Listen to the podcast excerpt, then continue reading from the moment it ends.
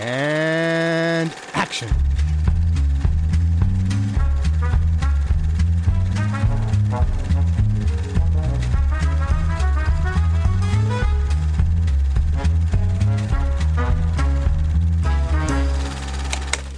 Wollen, wollten wir nicht Filme reviewen und Ah, nicht okay. Veranstaltungen? Willkommen zu der Episode 2 von Directed Boy. Heute geht es um Weihnachtsmärkte. Äh, danke für das Intro, Colin. Bitte, gern. Ich hoffe, das nimmst du nicht wirklich. Doch, das nehme ich wirklich. Willkommen zu unserer zweiten Episode Scheiße, die Aufnahme lief schon. von Directed by Colin. Hat nicht gesehen, dass die Aufnahme schon lief. Und wir Äh, hatten ich gerade gerade. die Macht, ich kann es noch löschen. Du könntest es noch löschen, ja. Ja, okay, jetzt nimm's. Nee, wir hatten gerade eine hitzige Diskussion über Weihnachtsmärkte. Wie steht ihr zu Weihnachtsmärkten? Schreibt sehr, uns das mal. sehr, ach so, ach so. Ma- Max Ich findet nicht- Deine Meinung interessiert toll. uns nicht, weil deine Meinung ist falsch. Genau, Max. Ma- Max findet Weihnachtsmärkte toll und Sehr Colin und ich können es nicht wirklich nachvollziehen. Nein. Viel zu kalt. Ja. Viel zu Viel, kalt. viel, viel zu uninteressant. Hm. Viel zu kitschig.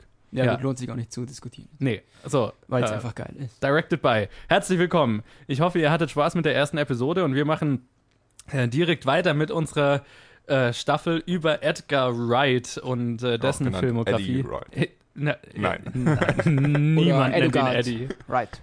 Ich finde Eddie aber einen coolen Namen. Äh, Eddie ist ein, ein lustiger Name Ja. zumindest, ja. Und er ist ein lustiger Typ. Eddie. Ed. Ed. I have no response to that. Ed.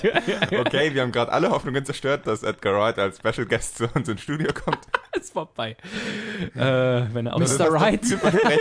Du hast noch vielversprechend mit dem Manager hin und her geschrieben, aber Äh, genau, wir haben lange versucht, ihn zu kriegen in, den, äh, in der halben Stunde, dreiviertel Stunde. er ist tatsächlich eigentlich gerade durch die Tür reingelaufen, aber genau in dem Moment, als ich Eddie gesagt habe, und dann ist er umgedreht und wieder gegangen. Äh, Genau, dann hat er hö- gehört, dass Max Weihnachtsmärkte mag und dann Ja, hat dann er war's sich auf dem. Weg nach draußen noch übergeben. Um dann zum nächsten Weihnachtsmarkt zu gehen und einen Glühwein zu trinken. Es haben noch nicht mal Weihnachtsmärkte offen. Ja, Max, Ah, du lebst in einem? Fantasie, in einer In Fantasiewelt. Kanada schon. In Kanada ist es ja auch immer kalt, da ist Wo? jede Veranstaltung Richtig. draußen. Wie sind wir hierher gekommen?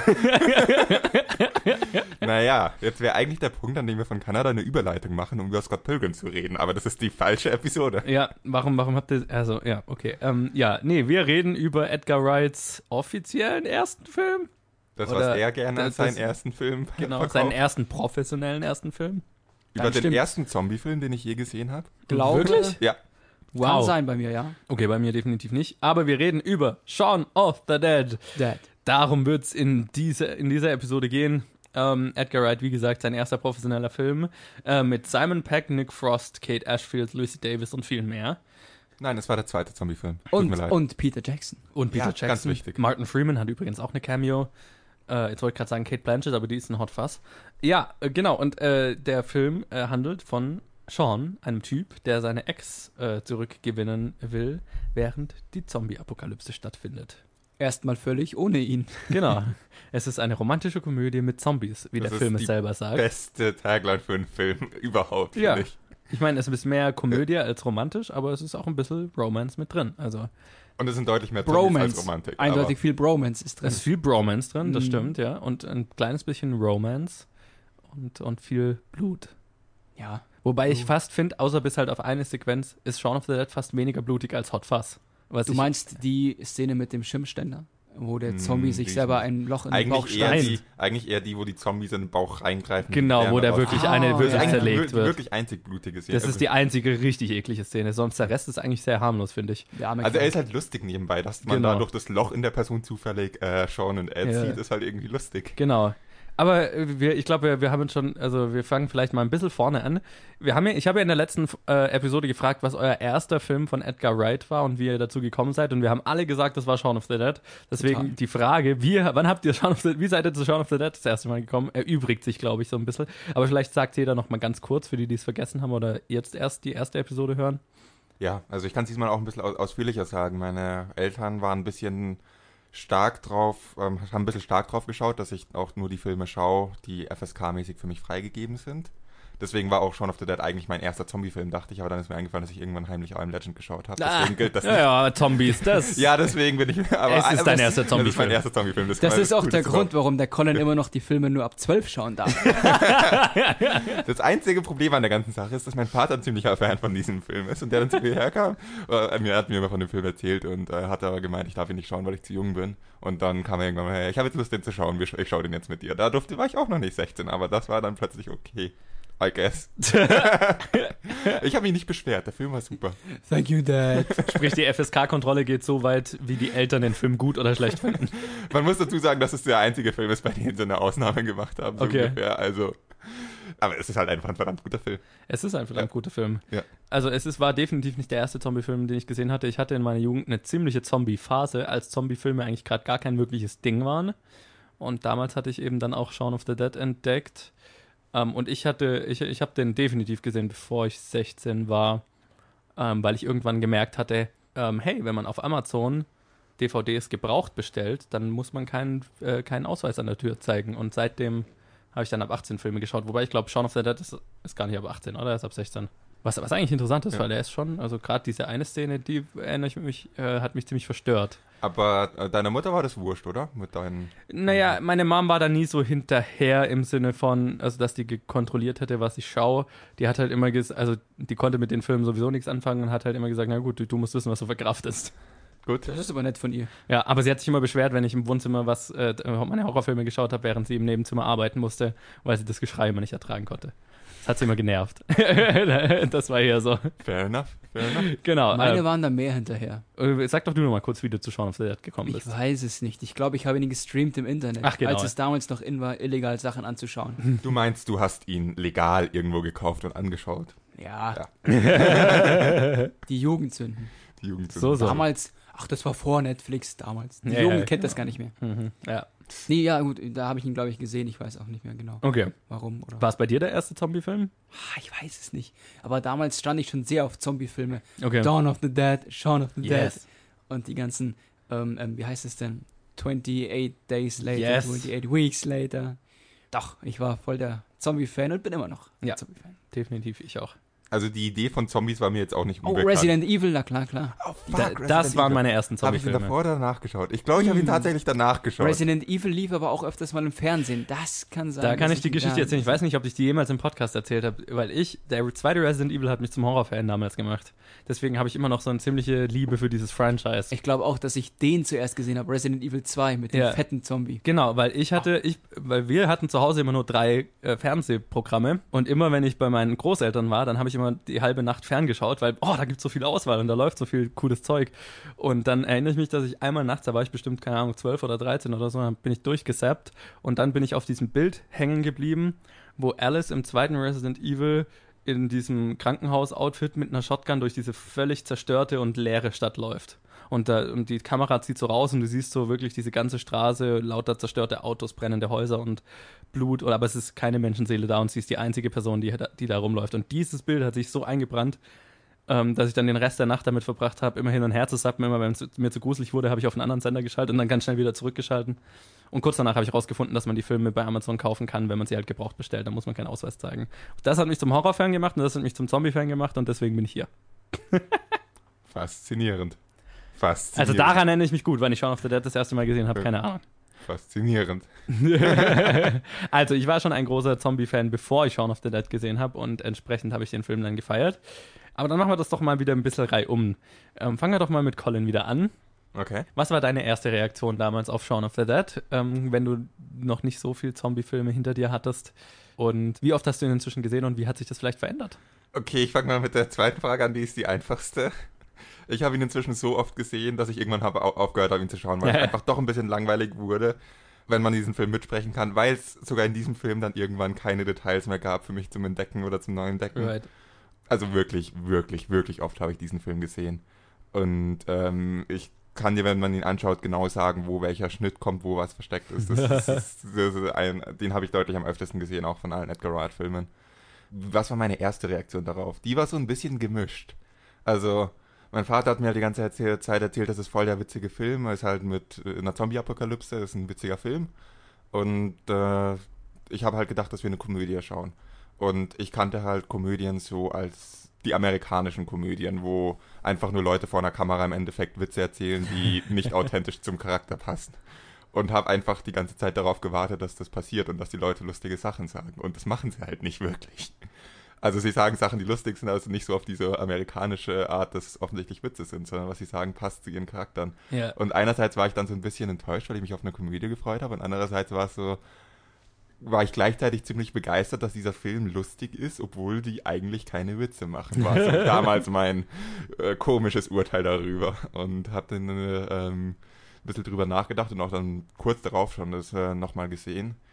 Und ja, damit fing irgendwie so diese Liebe an zu, ja, zu Edgar Wrights Komödien oder nicht nur Edgar Wrights Komödien, sondern allen Komödien, die sich nicht, die nicht faul sind, die sich nicht darauf verlassen, dass es reicht, einen Schauspieler, den, der viele Fans hat, vor eine Kamera zu stellen und Witze aufsagen zu lassen, sondern die sich wirklich Mühe geben, kreativ sind auf allen Ebenen des Films und zwar wirklich allen. Ja. Ähm, bis hin zum kleinsten Sounddesign bringt Edgar Wright Witze unter. Und das Ganze parallel auf allen Ebenen bringt er überall gleichzeitig Witze. Und sie unterstützen sich gegenseitig. Und das war einfach, das, das, ja, das hat meine Liebe dazu wirklich entfacht. Und deswegen bin ich auch so ein Fan von wirklich guten, kreativen Komödien. Und ziemlich genervt von den schlechten 0815 amerikanischen Komödien. Weil es einfach ein frustrierendes Gefühl ist, diese Filme anzuschauen und diese Gegenbeispiele zu kennen, was alles möglich ist, was man alles nutzen kann, um Sachen witzig zu gestalten und was davon einfach alles ignoriert wird in den meisten Komödien. Ja. Also, wie gesagt, meine erste Reaktion war gemischt, weil es einfach das, äh, auch das erste Mal war, dass ich irgendwas von diese, in dieser Art gesehen habe. Aber im Endeffekt hat sich das in eine ziemliche Begeisterung gewandelt und jetzt kann ich den Film mitsprechen. ja, ähm, dann gebe ich mal weiter, wenn wir es Reihe ummachen. Max, wie war deine erste Reaktion? Wie oft hast du den Film gesehen? Boah, so oft habe ich ihn nicht gesehen wie du. Aber ich weiß gar nicht, ob ich damals. Ich glaube, ich war schon begeistert. Ich fand ihn gut. Sonst würde ich mich jetzt nicht mehr erinnern an ihn. Und es ist auf jeden Fall so ein Film, an den man sich erinnert, weil er einfach nicht so nur nach 15 ist, sondern seine eigenen Elemente hat, die du in anderen Filmen nicht siehst. Allein von der Schnitttechnik oder von der Erzähltechnik her, vom schwarzen Humor, von den Witzen. Und dann hast du einfach so Klassiker, die man mitsprechen kann und die man immer wieder zitiert. Das ist immer ein gutes Argument für einen Film. Wenn mein Bruder und ich den Film noch zitieren, irgendwann mit irgendwelchen Sprüchen, dann ist es ein guter Film. Was sind denn Zitate? Also, was sind die Zitate, die du am meisten bringst? So rein aus Interesse? Noch nie eine Abkürzung genommen. ist das Hot Fuzz oder ist das. Das ist Shaun of the Dead. Es kommt in beiden Dead. Es kommt in beiden also, vor, es genau. ist in Hot Fuzz dann natürlich. Richtig, und dass er Okay. aus seinem Kultwitz dann nochmal einen Witz macht in einem anderen Film, ist ja auch geil. Ja. Das ist auch in World's End mit drin. Genau, cool. Und dann haben wir damals im Freundeskreis auch schon über diese Montagen quasi geredet. Es wird ja viel auf Musik geschnitten da. Auch in der, in der Pub-Szene, wo sie den Zombie quasi zum Takt der Musik vermöbeln. Don't stop. Ja, das hat mich jetzt auch irgendwie gleichzeitig zum Queen-Fan gemacht. Ja. genau. Aber jeder hat danach den Soundtrack gegoogelt, oder? Ja. Aber solche Techniken halt, die du sonst nicht so im Film gesehen hast, die dann schon hervorstechen, das glaube ich, hat ihn für mich besonders gemacht. Ich weiß jetzt gar nicht, ob ich das damals auch schon so gesehen habe, aber jetzt tue ich's. ja. Aber auf jeden Fall war es ein Thema damals in der Klasse. Und das spricht ja schon dafür. ja. Boah, warum warten wir alle mit so coolen Leuten in der Schule? Ich war der Einzige, der ihn gesehen hat. Ja, ich, ich bin jetzt Ah, tatsächlich gerade am überlegen, ich, es kann auch gut sein, dass ich ihn mir damals einfach random auf DVD bestellt hatte, weil es gab so eine Zeit, da war ich so krass in meiner Zombie-Film-Phase, hatte aber nicht so viele Freunde, die auch, die ähnlich auf diese Filme gestanden haben. Und dann habe ich immer viel Zeit damit verbracht, einfach Listen an Zombie-Filmen zu googeln und mir dann random die einfach alle zu bestellen. Ja, Okay. also sprich, Einfach weil ich die ganze Zeit neuen Stoff gebraucht habe, sozusagen. random zu googeln, was für kranken Shit es gibt und den Genau, und so, so habe ich auch The Walking Dead damals übrigens gefunden. Ja. Da war das noch überhaupt nicht bekannt und die erste Staffel kam gerade auf Blu-ray raus, glaube ich. Und äh, ich habe mir das einfach mal bestellt, hey, eine Serie mit Zombies, könnte ja ganz lustig sein. So. Ähm, Und es war lustig. ja, genau, und äh, es war sehr unter- Lustig war Shaun of the Dead. Richtig, genau. Und es könnte sein, dass Shaun of the Dead da auch drunter gefallen ist. Ja, deswegen, also ich kann mich an meine erste Reaktion, finde ich schwierig, weil so genau kann ich mich wirklich nicht mehr dran erinnern. Nee, auch nicht. dadurch, dass ich ihn so oft gesehen habe über die Jahre und ich wirklich auch nicht sagen könnte, wie oft ich ihn gesehen habe. Aber ähnlich wie du, Colin, ich habe ihn dann auch irgendwann, also ich habe ihn jetzt bestimmt, äh, ich habe ihn jetzt in den letzten Tagen nochmal gesehen, Ja, genau. aber davor bestimmt seit zwei oder drei Jahren nicht mehr. Und du erinnerst dich trotzdem an die Szenen, oder? Total, klar. Genau. Und ich wollte ihn jetzt, also ich hätte natürlich auch jetzt diese Episode hier aufnehmen können, ohne ihn vorher nochmal anzuschauen. Aber ich wollte ihn wirklich unbedingt gerne nochmal anschauen. Ja, genau. Auch Einfach, weil ich nochmal sehen wollte, hey, vielleicht verändert sich ja was. Und was mich wirklich dieses Mal, ähm, diesmal wirklich stark aufgefallen ist, ähm, sind die ganzen Schauspieler, die in dem Film drin sind, die heute sau bekannt sind, aber da eigentlich nur kleine Cameos haben. Ich wusste nicht, dass Martin Freeman in dem Film ist. Ja, das zum Beispiel. Aber der war damals nicht klein, oder? naja, er war in, Mhm. in The Office halt. The Office, okay. Klar, aber er war nicht der Martin Freeman, der er heute ist, sozusagen. Er hat ja auch nur eine ganz kleine Volle. Er ist halt Er läuft von halt vorbei. Folge und Ja. äh, also das war Dann Auch was, was mir äh, erst aufgefallen ist, nachdem ich World's End gesehen habe, tatsächlich. Das ma- Ah, ja, genau. Ich glaube, das Ja. Mal, nachdem wir mich, äh, also nach World's End das erste Mal, als ich dann wieder Shaun of the Dead geschaut habe, ist mir aufgefallen, oh, witzig. Dann ist es aber im Grunde kein Cameo-Auftritt. Wenn er damals da nicht bekannt war. geben. Jetzt zurückgreifend, Ja. ja, aber wenn das. Ja, Weniger wäre ein größerer Cameo als von, heute. Äh, hey, ich bin bekannt und deswegen in einem Film in einer kleinen Rolle, sondern ich bin halt irgendwie zufällig Hey, ich bin da. mit dabei. ja. ja. genau. Oder wir Ja. kennen uns und ja. Ja. haben halt zusammengearbeitet sozusagen.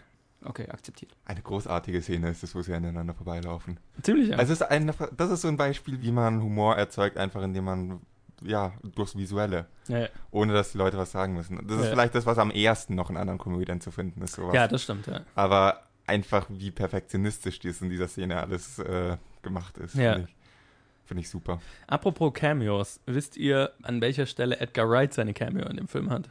Nein. Ähm, Als ist- Zombie? Er ist ein Zombie, ja. ähm, Sekunde, gib mir ganz kurz. Okay. Ich, komm da, ich, hab, ich weiß es jetzt nicht, ich habe es vergessen, aber ich komme sicher drauf, wenn ich den Film im Kopf durchgehe. Es ist relativ am Ende. Nur, dass du es nicht von vorne durchgehen musst. Ist es im Fernsehen dann am Ende? Ja. Genau, Ja. im Fernsehen am Ja. Ende kommt ja, Ja. so Remembering Day, genau. the Day of äh, Ja, genau Sea das. Day und dann gibt es, es sieht man so eine Gruppe Zombies, die über eine Wiese läuft Ja. und er ist der Zombie, den es auf die Schnauze haut. Gut, dann habe ich es mir richtig gedacht. Warum heißt es eigentlich Z-Day? Zombie Day? Zombie? Day. Ja, echt? Ja, ja, okay. Ja, wie das Spiel Daisy. Ja, ja, aber gut. Day Ja. Zombie. Ja. Da gibt es aber auch viele Diskussionen, ob das Daisy oder Day Set heißt. Ja, je nachdem, ob du britisch oder amerikanisch bist. Äh, anyway, ich habe noch hier ein paar andere Trivia-Sachen. Vielleicht sage ich das mal kurz, hätte ich eigentlich am, am Anfang vielleicht sagen können. Ähm, der Film hatte einen Drehzeitraum von neun Wochen im Bereich Mai bis Juli 2013. 2013? Wollte ich- Nein, Passt 2003, nicht. Entschuldigung. Ich dachte, 2003. what? Ja, Ja, genau. ich bin, du, du bist irgendwie auf der falschen Seite. Du Nee, genau. Und ähm, der erste äh, Titel für diesen Film, als, als sie noch, ihn noch geschrieben äh, hatten, war Tea Time of the Dead. ja, das hatte ich auch gehört. Weitaus schwächerer Ja, Titel. Ich ja. bin ganz, äh, ich bin ziemlich zufrieden mit dem, was sie draus gemacht haben. Aber das fand ich interessant. Insgesamt äh, hat der Film 4 Millionen Pfund gekostet und spielte weltweit 30 Millionen ein. Ähm, was ich interessant fand. Ich hatte gedacht, er hätte vielleicht mehr gemacht. Aber hat wahrscheinlich einfach auf DVD und so weiter dann richtig, Mhm. nochmal richtig Das viel ist, glaube ich, eher ein Kultfilm für die Ja. ganzen Nerds Genau, mittlerweile. ja. Also er ist nicht so steil gegangen im Kino. Total. Hat die Edgar Wright mehrmals geschafft. Ja, ja, genau. Und äh, bei Hot Fuzz hat es dann mehr als verdoppelt, ähm, darauffolgenden äh, drei Jahre später oder so. Genau, und ähm, also was ich jetzt nochmal gemerkt habe, als ich ihn nochmal angeschaut habe, was mich wirklich fertig macht bei Edgar Wrights Filmen, ist, was du ja schon angesprochen hast, Karl, an dieses, diese Detailverliebtheit, dass Mhm. wirklich alles irgendeine Bedeutung hat Ja, alles und wirklich bei jedem kleinen Scheiß sich irgendein Gedanke gemacht wurde und nirgendwo die normale, also das, was Normales gemacht wird. So Ja. eine, was, was nicht irgendeine Hinter, eine Hintergrundgeschichte hat oder so. und das ist nie, geht richtig weit. Ich weiß nicht, ob es euch mal aufgefallen ist. Ähm, das ist ein, so was semi ähm, leicht zu entdeckendes, finde ich, die im Pub ist im Hintergrund schon, wenn sie da das erste Mal drin sind. Ein Poster oder halt einfach nur so ein handgeschriebener Zettel eher an der Wand Pool Knockout Competition. Werbung dafür. Nee. Ist noch nie aufgefallen? Nee. Dieses taucht auch später, wenn sie wieder im Pub sind. Es ist immer mal wieder im Hintergrund. Auch während sie gerade auf den Typen einhauen, ist im Hintergrund Pool Knockout Competition. Es ist so durchdacht alles. Ja. Nichts ist zufällig in diesem Film. Und Gar auch, nichts. Genau, und das geht, also das ist nicht nur vom Production Design und so weiter. Weil zum Beispiel sowas, was ich, was mir nicht aufgefallen ist, aber was ich in einem Trivia gelesen habe, war, dass äh, Sean sagt ja zu, zu Liz, ähm, wo er ihr verspricht, dass sie ein, ein Essen gehen, sagt er ja irgendwie, I'll take you to that place that does all that fish, Genau. ne? Und im Telefonbuch, man sieht's ein Frame lang oder so, im Telefonbuch steht dieses Restaurant als that, that place that does all the Ja. fish. Genau. Und solche Sachen. Äh, man hätte dem Restaurant irgendeinen Namen geben Ja. können. Aber das sind die Wortwitze, die auch Ja. immer vorkommen. Total. Also das ist, Und dann geht es halt auch weiter, finde ich, äh, was, was, was mich am meisten fertig macht, weil das ist was, was ich nicht könnte, ähm, ist äh, ein Drehbuch. Also so Sachen wie, ich meine, das ist, ja, inzwischen, das kennt eigentlich jeder, aber dass ja Ed am Anfang des Films Ja. den gesamten Film zusammenfasst, Ja. indem er quasi äh, Sean quasi einen Vorschlag macht, was sie äh, den Tag lang machen sozusagen und da eigentlich im Prinzip den ganzen Film beschreibt. Das ist auch ein ziemlich cooles Ding. Ja. Also für die, die es nicht kennen, ich glaube, wir müssen es hier nicht aufzählen. Googelt Ich einfach mal. wüsste es jetzt auch nicht mehr auswendig, tatsächlich. Äh, first, äh, okay, ich kann es aufzählen. Mach, gehen in den Pub, ähm, first thing in the morning, oder? äh, na, Have a Bloody Mary, First thing in the morning. Das ist die, Genau. da, die Dame, die, sie, im- die auf den Schirm drauf fällt. Sie heißt Mary. ja, ähm, sie wird bloody.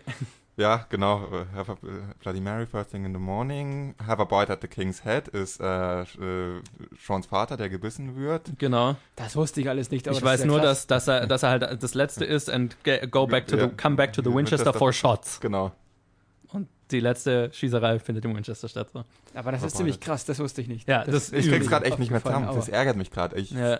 Das ist, ich, I'm, I'm blanking. Ja, aber genau, äh, es wird alles zusammengefasst. Aber das sind so die Sachen, die jetzt mal storymäßig nicht so relevant sind, finde ich. Das Nee, ist einfach nur ja. nett, dass es im Dialog drin ist oder im Telefonbuch oder so. Aber es ist halt so, da muss, Storytelling da her muss auch er auf die Idee kommen und das draufkommen. wirklich dann durchziehen. Also da, da, da Ja. denke ich mir dann, wie fängst du an? Hast du erst die, hast du schon die Idee für den gesamten Film und schreibst, um, dann musst du ja den Dialog. Ich glaube, es ist Also, so, Was kommt zuerst? ich glaube, erst kommt die Story und dann schreibst du sowas und dann passt du noch ein paar kleine Sachen in der Story an. Dann Ja. nennst du halt diese eine Dame halt Mary zum Ja. Beispiel. Genau. Dann gehst du halt, also, dann machst du halt 50 unterschiedliche Versionen vom Drehbuch, bis du dann, ne, du gehst das Dreh, schreibst das Drehbuch nochmal neu, nochmal neu, nochmal neu, um immer mehr solche Ja. Details reinzubringen. Also so stelle ich mir das vor. Ich glaube, du hast eine Idee, wie zum Beispiel jetzt die eine, die Mary heißt. Und dann denkst du dir, okay, das müssen wir fortsetzen. Dann brauchen wir jetzt hier zum Beispiel den Bite at the Blabla King's Head. Ja, Und dann stückelst du es dir so zusammen. ja, Nach Ich glaube, sie sagen auch Stumble back here oder so, Stumble Ja. back here to the Winchester.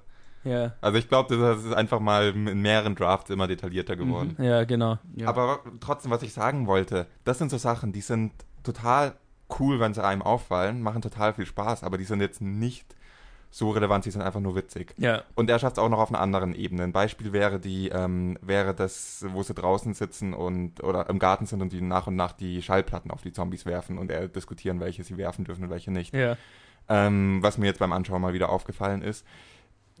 Die meisten Komödien, viele gute Komödien, hätten sich damit begnügt zu sagen, ähm, okay, das erste Mal, wenn sie mit random Gegenständen rauslaufen, haben sie halt eine Schallplatte dabei und werfen sie auf, Mhm. äh, auf die Zombies. Oder sie finden im Gegenstand einen lustigen, Ga äh, äh, sie finden einen lustigen Gegenstand im Garten, den sie auf die Zombies werfen und das ist der Ja. Gag. Aber die, the, the Shaun of the Dead, schaut, dass sie dann in der Szene vorher einen anderen Charakter eine Schallplatte aus, der, aus dem Fenster werfen lassen Ja. am Tag davor, dass es auch logisch ist, wie sie auf den Gedanken kommen, Schallplatten auf Zombies zu werfen. ja, Und es ist nichts in diesem Film wirkt, ähm, wirkt so, als wäre es aufgesetzt. oder- auf, du? aufgesetzt oder nichts Hm. in diesem Film wirkt, als wäre es nur da, damit es lustig ist. ja. Alles hat einen Zweck, alles bringt Charakter voran oder ist authentisch für die Charakter. Und das hat mich mal wahnsinnig beeindruckt in diesem Film. ja. Dass die, dass der Hauptzweck ist immer noch lustig zu sein, aber dass es nicht ähm, äh, so wirkt, als wäre es nur um lustig zu sein, sondern alle, es alles verdammt authentisch ist. ja. Und auch vorgreifen auf andere Filme von ähm, Edgar Wright, f- auf die andere Cornetto-Trilogie, finde ich, dass das in diesem, in Shaun of the Dead, am ausgeprägtesten ist, dass das in anderen Filmen ihm nicht mehr ganz so gut gelungen ist. Ich Aber- fand, in, in, in, da kommen wir dann drüber, wenn wir über, äh, drauf, wenn wir über World's End reden, da fand ich, war es dann fast schon, hat sich so angefühlt, als hätte er dann das Gefühl, das muss er jetzt machen, so. Da hat sich dann Ja. mehr wie ein Gimmick angefühlt. Aber da ja, kommen vor wir dann mit der drauf. Zusammenfassung, ja. Das, genau, ja. zum Beispiel, ja. Ja. Also das war alles dasselbe, aber halt noch krasser so. Ähm, aber wie gesagt, da, da reden wir dann drüber, wenn wir darüber reden. Shaun of the Dead hat übrigens einen meiner der geilsten Opening-Montages, äh, finde ich. Ähm, ich. Die, die Musik ist so in meinem Hirn, dieses Ich habe es letztens gehört, als ich es bei dir angeschaut habe. Ja.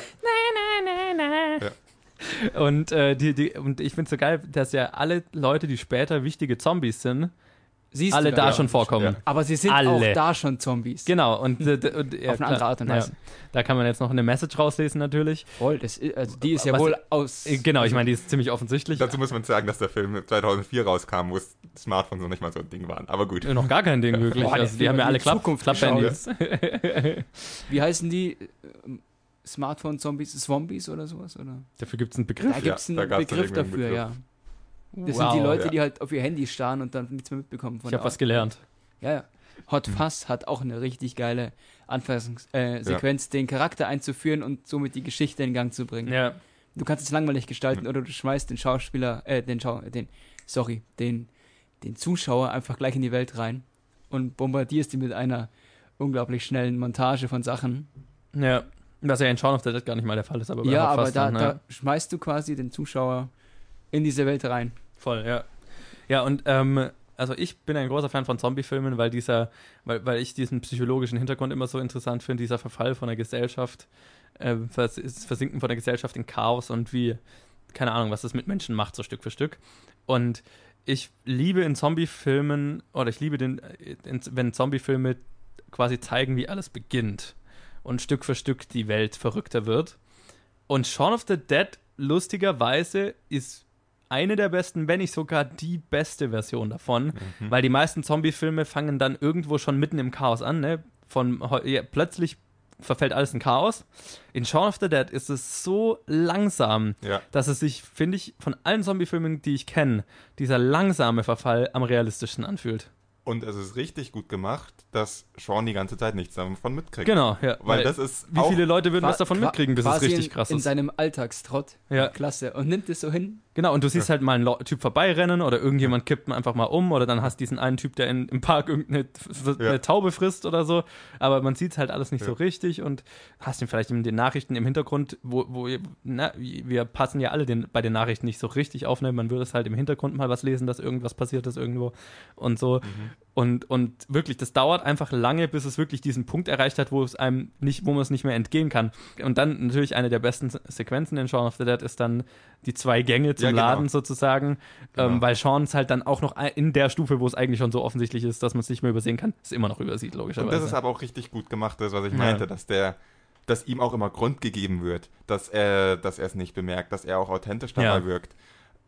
Viele Komödien würden sich einfach darauf, würden es als lustig verkaufen, dass der, er es nicht bemerkt, aber sich nicht wirklich Gedanken drüber machen, wirkt es realistisch, Warum dass er es nicht bemerkt. ja. Ha, was ein bei- Vollidiot, dass er es nicht Ja, bemerkt. So. Ja. und bei ihm ist einfach 100% nachvollziehbar, dass es nicht bemerkt. Es ist so einfach Ja. gelenkt, wenn er da einkaufen geht und diese, oder einkaufen geht und diese blutverschmierten Handabdrücke sind an der Scheibe. ja. Und das sind die kleinen Blicke, wo er immer die Blicke hinrichtet, dass er es nicht sieht. Ist vollkommen Ja. klar.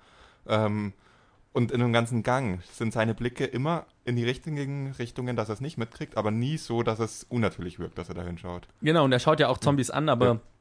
dann ist er halt dieser Ja, Obdachlose, dem man am Tag vorher Den schaut er auch nicht richtig an, den schaut er auch einmal nur ganz kurz an. Genau, weil er halt ja seine, seine Umgebung kennt er einfach Ja. auswendig und ah ja, da ist der Typ, der halt da immer Ja. ist, so, ne?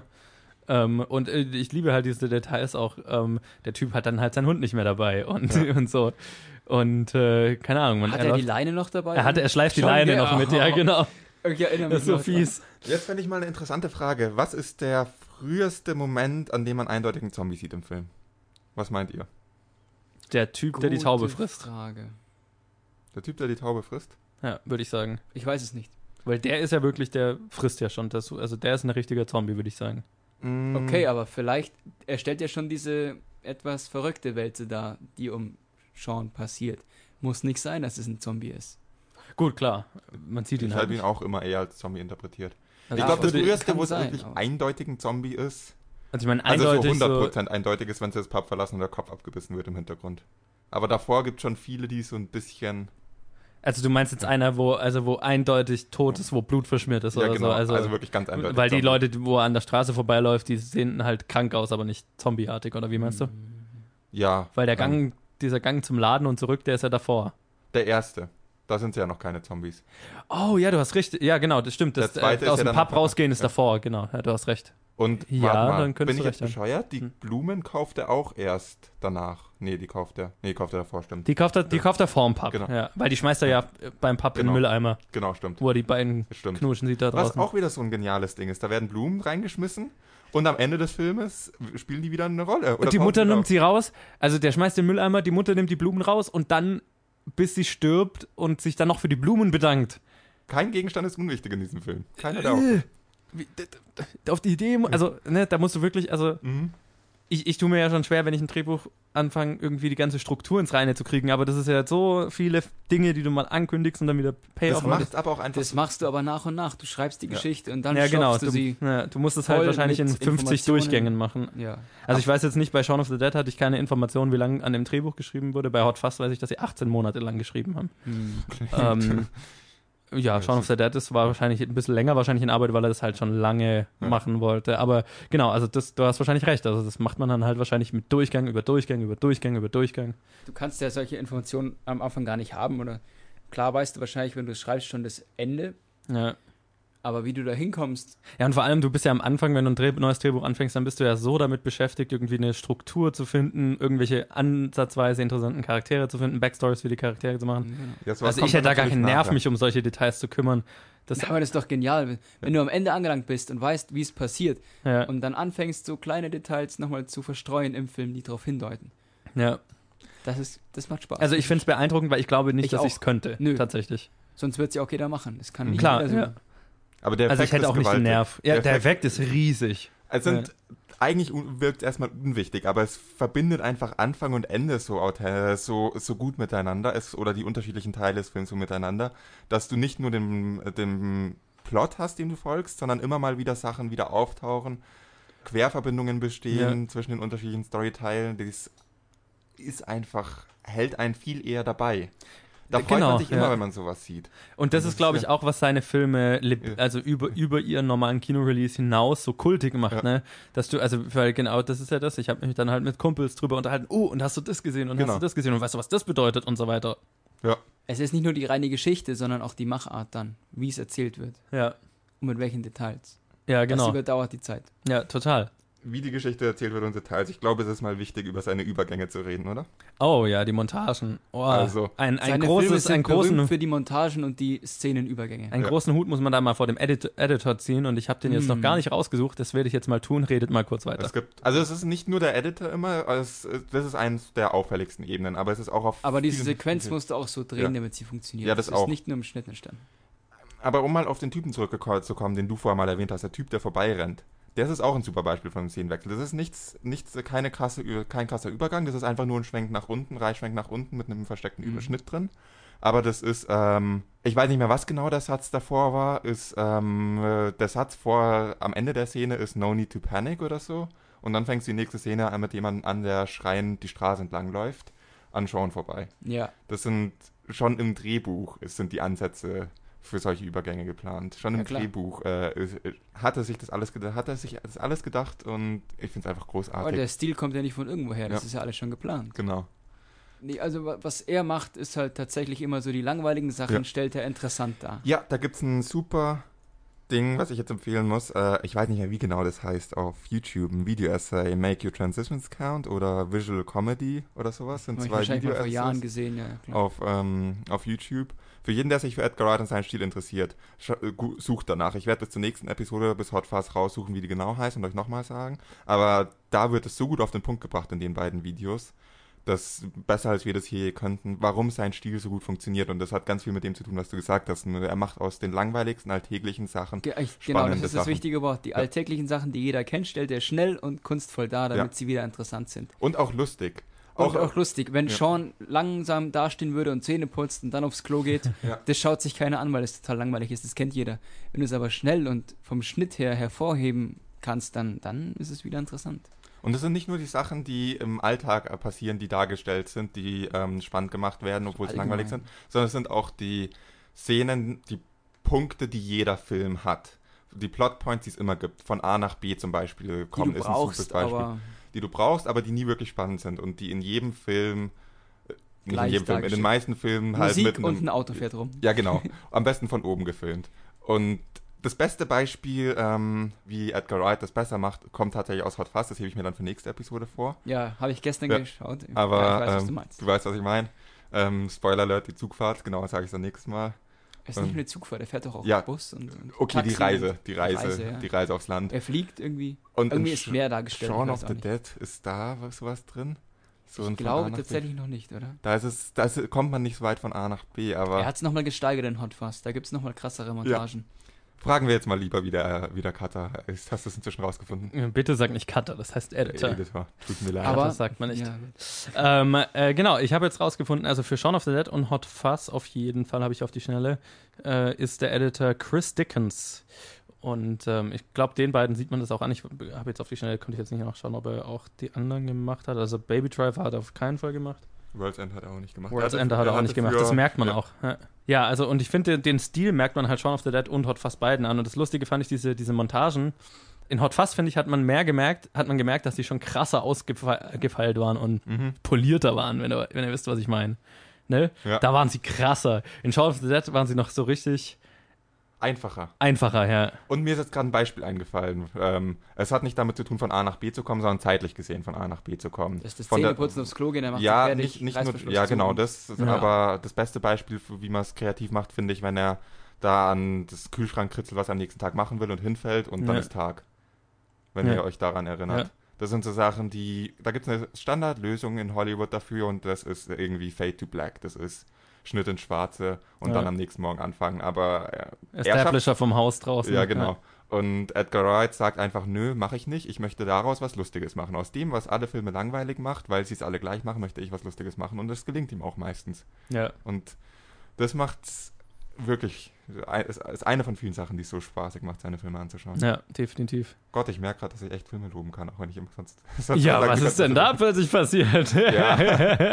Ihr habt noch gesagt, ihr erwartet dann, dass ich auch viel, viel Positives sage. Ja.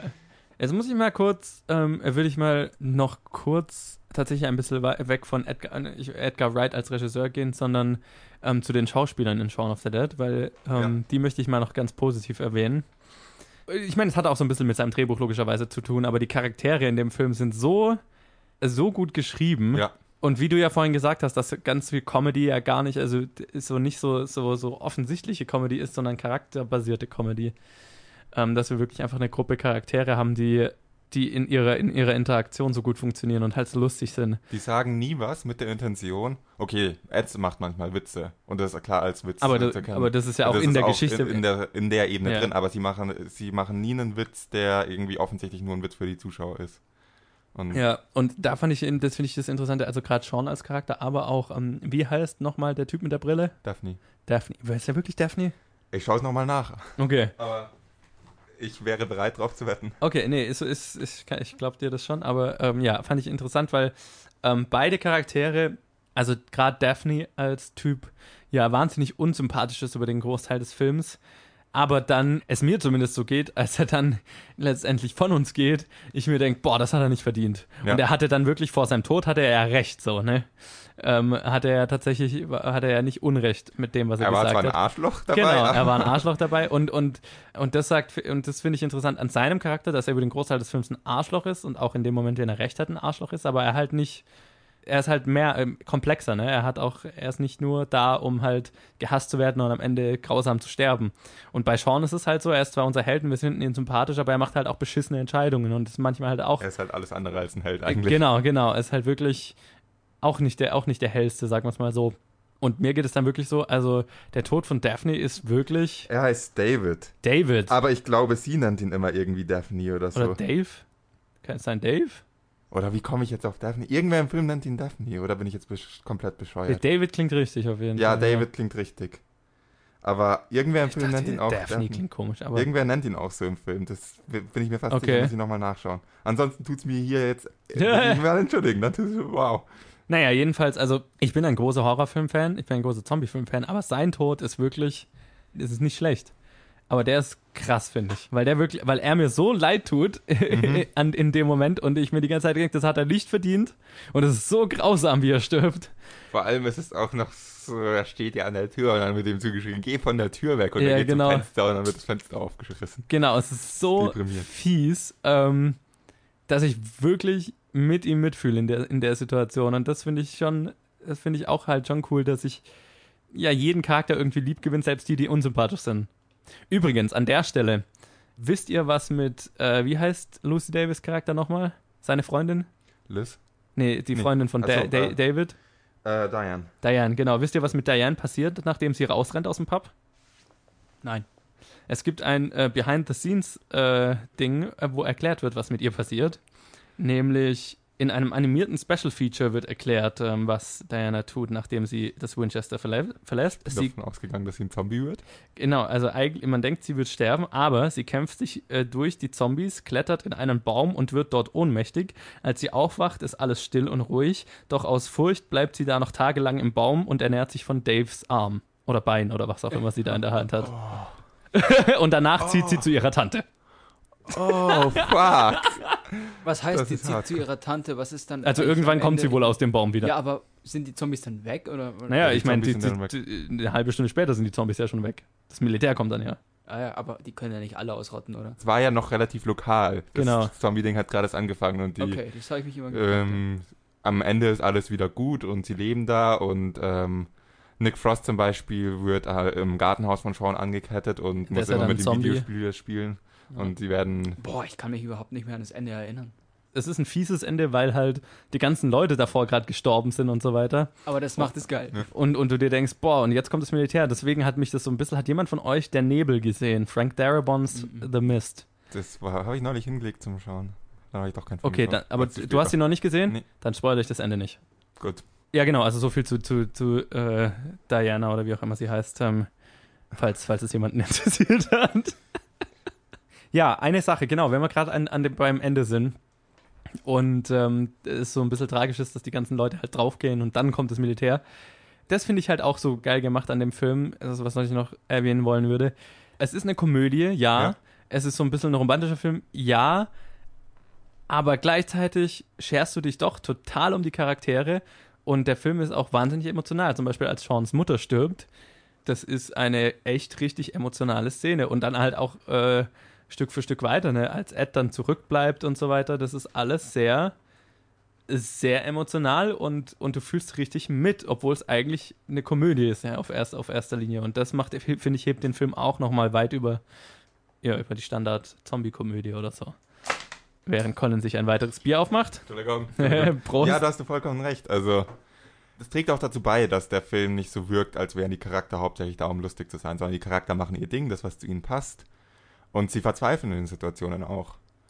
Und als Zuschauer ist es trotzdem witzig zuzuschauen, weil es einfach in einer sehr absurden Aktion eine sehr absurde Konstellation von Charakteren ist. Ja, Weil du die Charaktere mit ihren Ecken kennenlernst und dann lieben lernst und dann ist es toll, wie sie in den Situationen reagieren. total, ja. Wenn wir gerade bei den Charakteren sind, äh, können wir mal einen Moment über Liz reden? Oh, gerne. Liz ist wahrscheinlich einer der, wenn nicht der stärkste weibliche Charakter, Mit Abstand, finde ich. den Edgar Wright geschaffen hat. Definitiv. Wenn die stärkste Version von einem weiblichen Charakter eines Regisseurs eine glorifizierte Damsel in Distress ist, dann ist es nicht unbedingt gut, um es mal so auszudrücken. Ja. Sie hat einen Charakter, im Gegensatz zu den meisten Damsel in Distress. Sie hat auch den ein oder anderen Einfluss mal auf den Film, aber im Endeffekt ist sie auch nur da, um halt, äh, ist, sie halt auch nur Seans Ex und äh, er rettet sie, also er versucht, er macht Ja. damit alles schlimmer. Aber am Ende ist sie auch nur, das ist sie auch nur da, um Motivation für Sean zu sein, sie zu retten. ja. Und Sie ist noch- sehr schade. Sie, ja, da, da, da gebe ich dir definitiv recht. Sie ist noch die beste Version davon, weil Ja, tatsächlich definitiv. das Drehbuch sich bemüht, ihr Dinge zu geben, also Dinge zu tun zu geben, ähm, weil sie ja doch immer wieder, ja, auch proaktiv Dinge tun kann und sie, sie kämpft sich selber durch, sie tut eigene Dinge. Aber ja, am Ende ist sie natürlich einfach dazu da, um von Sean zurückerobert zu werden, sozusagen. Ja. Und von hier geht es jedenfalls in der Cornetto-Trilogie eigentlich nur bergab, was weibliche Charakter angeht. Ja, in Hot Fuzz ist dann gar nichts mehr da. Boah, na, fast. Da, da will ich mich nochmal richtig drüber aufregen. Aber ich muss mal sagen, es ist halt einfach nicht sein Thema. Und warum muss er dann gezwungenermaßen irgendwelche starken Frauencharaktere schaffen, wenn er sich auf andere äh, Bereiche konzentriert? Nein, muss er nicht. Ich bin auch, Nö, ich genau, sage auch trotzdem, also- dass seine Filme gut sind, aber es ist eine berechtigte Kritik, finde ich. ja. Ähm, Gleichberechtigung ist wichtig, ja hin und her. Aber wenn es halt nicht sein Ding ist, was er da gerade erzählen möchte, dann muss man es nicht reinquetschen. ja, es gibt allerdings auch. Vielleicht ist es ja auch gerade deswegen so interessant, wenn er nicht noch versucht, irgendwelche Themen zwanghaft reinzubringen. naja, zwanghaft reinbringen ist natürlich was, äh, ist ja ist nie gut, aber. Wenn es ähm, nicht zur Geschichte passt, dann ist halt die Frau eben nicht die starke gerade. Das Problem, vor allem in Hot Fuzz, finde ich, ist am stärksten ausgeprägt, deswegen gehe ich jetzt nur ganz kurz drauf ein, ist, dass viele Rollen, bei denen es scheißegal ist, ob sie männlich oder weiblich sind, einfach danach männlich oder weiblich gemacht werden, ob sie Text haben oder nicht. Oder Ja. ob sie mehr Text haben oder weniger Text. Und das ist jetzt nicht mal unbedingt bei den Haupt- und wichtigen Nebencharakteren der Fall, wo ich dann noch verstehe, äh, wo ich dann noch äh, irgendwie verstehen kann, wenn jemand sagt, es ist nicht mein Ding, ich kann nicht für Frauen schreiben und ich mache verdammt originelles Zeug und schreibe meine Drehbücher selber, dann fair enough, dann trifft es wahrscheinlich auch zu sagen, nicht jeder muss die Filme mit starken Frauen machen, es muss sie nur ungefähr ausgewogen geben, Genau, das Und- ist ja der ja, Grund, warum ja, wir darüber überhaupt reden, ja. weil das weil es leider einfach nicht der Fall ist. Und solange es nicht der Fall ist, kann man, finde ich, auch erwähnen, wenn es bei Filmen nicht der Fall ist. Das heißt nicht, dass der Film ja, ja, schlecht kann ist. man erwähnen. klar, weil ja es ein wahnsinnig origineller Typ ist und er wahnsinnig gute Filme macht. Aber das ist das Einzige, was ich schade finde. Und er kann ja Charaktere wenigstens so gut schreiben wie Liz. Das hat er ja schon mal bewiesen. Ja. Und dass es dann nur noch bergab geht, ist halt schade. Ja, das ist tatsächlich sehr schade, weil jetzt wirklich ab, ab Shaun of the Dead wirklich kein Film mehr. Der nächstbeste Charakter ist dann noch Ramona Flowers und das ist auch nicht unbedingt. Uh, und das ist, da können wir Ja. dann lang drüber reden in der Episode. es ist nicht der, es ist nicht, äh, ja, nächstbeste heißt nicht, dass es gut ist. Genau, ja. Ich finde, es ist definitiv äh, berechtigt und sollte erwähnt werden. Ähm, Dass ich jetzt trotzdem super Fan von seinen Filmen bin, ja. Also wie du Total, sagst, ja. Max, nicht jeder, nicht jeder muss die gleichberechtigten Filme machen. Äh, Im Endeffekt sind die, ist die Masse an Filmen verantwortlich dafür, dass es eine, aus, ein ausgewogenes Verhältnis gibt und damit Mhm. eher die Studios als die Einzelregisseure. genauso wie es, also es kann, könnte ja genau das Umgekehrte geben. Also es ist Und- ja, ja. ge- wäre ja dann im, im Gegenschuss nicht gegen einen Film einzuwenden mit lauter prominent weiblichen Charakteren, wo die männlichen Charaktere nur die sind, die eine Line haben oder so. Das ist ja auch okay. Also Genau, aber dann selten. halt, wenn, wenn das äh, auf, auf einem ausgewogenen Level ist, dann ist, be ist beides völlig in Ordnung. Aber bis das halt da ist, finde ich, muss man muss man es erwähnen. Einfach, dass es nicht vergessen wird. Ja.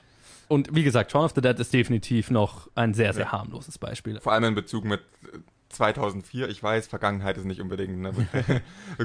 Man kann nicht unbedingt immer sagen, ja, es, äh, damals war es halt so, weil dann kann man immer sagen, es war schon immer so und deswegen ist es noch ja, so, genau. aber Ja.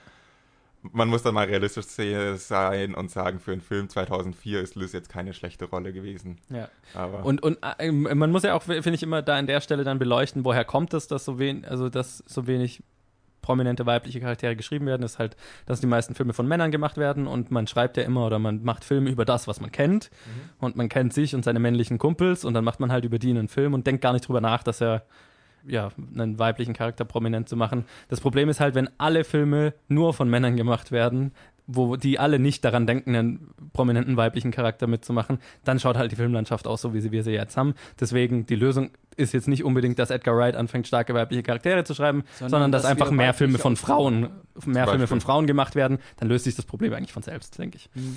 Ähm, aber genau, wie gesagt, es muss halt äh, weiterhin ein Gesprächsthema sein, Ja, bis es sich geändert Ja. hat. Es ist auch so ungefähr die einzige Kritik, die ich an diesem Film bringen kann. Total, das ist Es ja das Faszinierende auch, ja. Es ist nicht mein Lieblingsfilm von Edgar Wright. Echt? Nee. Okay. Ich werde dann im Laufe der Zeit noch sagen, was mein Lieblingsfilm von Edgar Wright ist, Uh, aber wenn ich bin ich versuchen würde, objektiv haut zu fast, haut fast, oder? wenn ich versuchen würde, objektiv zu beurteilen, müsste ich, glaube ich, sagen, objektiv finde ich, also so von einem ob- objektiven Standpunkt ist es, glaube ich, sein Meisterwerk. Aber dann gibt es viele, die dann mir da widersprechen werden und sagen, hot was. Wie auch immer. Ich meine, wir- wir- diese Diskussion ist bei Edgar Wright auf einem gigantisch hohen Niveau. die Filme geben sich alle nicht so viel. Ja, Wollte ich gerade Aber- sagen. Also, wenn ich jetzt drüber nachdenken müsste und mit einer Waffe auf, am Kopf sagen müsste, was mein, was ich als Edgar Wrights besten Film sehen würde, dann wäre es Shaun of the Dead. Und äh, ist es identisch mit deinem Lieblingsfilm oder den, der dir am meisten Spaß macht? Ja, ich glaube schon, Okay, ja. gut. Weil bei mir sind das zum- zwei unterschiedliche. Ah, Und deswegen sage okay. ich, ich finde, Shaun of the Dead ist wahrscheinlich sein bester Film nach objektiven Maßständen streben. Ich werde dann sagen, wenn wir bei meinem Lieblingsfilm von ihm angekommen Okay. sind. Ja, jetzt bin ich, uh, bin ich spannend. gespannt. spannend, spannend. Teaser! Ja, ich glaube, wenn ihr nichts mehr zu sagen habt zu Ich Shaun of the Dead, grad. Ja, ich weiß nicht, ob das jetzt noch wichtig wäre zu erwähnen. Ähm, wir haben viel über seine Montagen gesprochen und wie gut getaktet das ist und wie gut seine Montagen einfach sind. Aber ich weiß jetzt nicht, wo, wo ich damit hin möchte. Ich glaube, Aber- es ist einfach untergegangen, wie, wie, in wie vielen Bereichen des Filmes es wirklich ein Paradebeispiel von Timing ist. Definitiv. Und das schließt auch ganz schön an meine, an mein, was ich abschließend sagen wollen würde, nämlich als äh, Edgar Wrights professionelles Debüt zumindest, ähm, finde ich es interessant, wie äh, A, was für einen klar definierten Stil er auf Anhieb hat quasi. Und ähm, gerade das be betrifft ja dieses Timing, das du angesprochen hast. Und das wird jetzt, finde ich, interessant, über von Film zu Film ähm, zu beobachten. Verändert sich das Ganze? Bleibt es gleich? Und äh, in welche Richtung und so weiter? Und das ähm, ist, was mich jetzt gespannt drauf macht, ähm, Edgar Wrights weitere Filmografie zu erforschen, sage ich mal. Bei dem Erstlingswerk waren wir uns langweilig einig. Ja, genau. So schlimm war der Film nicht. also ich, ich meine, wir meinten jetzt beide, glaube ich, Shaun of the Dead. Achso, ja, ja.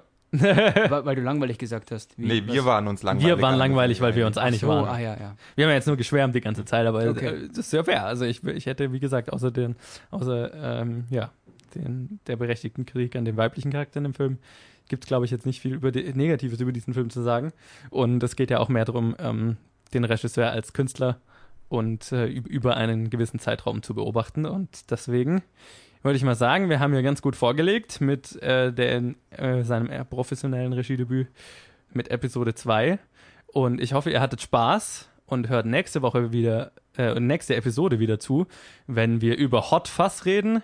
Und vielleicht kann ich auch an dieser Stelle, also für die, die Edgar Wrights Filmografie nicht auswendig kennen, ähm, nächste Episode wird dann, also Episode 3 wird Hot Fuzz, Episode 4 wird Scott Pilgrim vs. The World, Episode 5 wird The World's End, Episode 6 Baby Driver und dann haben wir noch eine ganz spezielle Episode 7 für euch. Ähm, aber Mhm, die sage ich jetzt noch nicht, was sie ist. Wo soll ich wissen, was ich anschauen soll? Ich glaube, ich sag's dir Okay. in 10 Sekunden, wenn die Aufnahme vorbei ist. Ich glaube, die Aufnahme läuft noch länger als 10 Sekunden. ja, verdammt, jetzt auf jeden Fall. Also, erstmal danke an Max, danke an Colin, danke, dass ihr dabei wart. Ich wurde gezwungen, wie immer. Du, hör auf mit deinen Ketten zu rascheln, die Zuhörer hören. Ja, äh, ich wollte ja eigentlich nicht mehr mit Johannes aufnehmen, habe ich ja schon mal gesagt, aber dann will er unbedingt über Edgar Wright reden. Wir, Tja, wir laufen jetzt doof, wieder ne? hier. ja, Ja. So viel dazu. Äh, danke fürs Zuhören. Ich hoffe, ihr hattet Spaß und hört, wie gesagt, die nächste Episo Episoden wieder zu.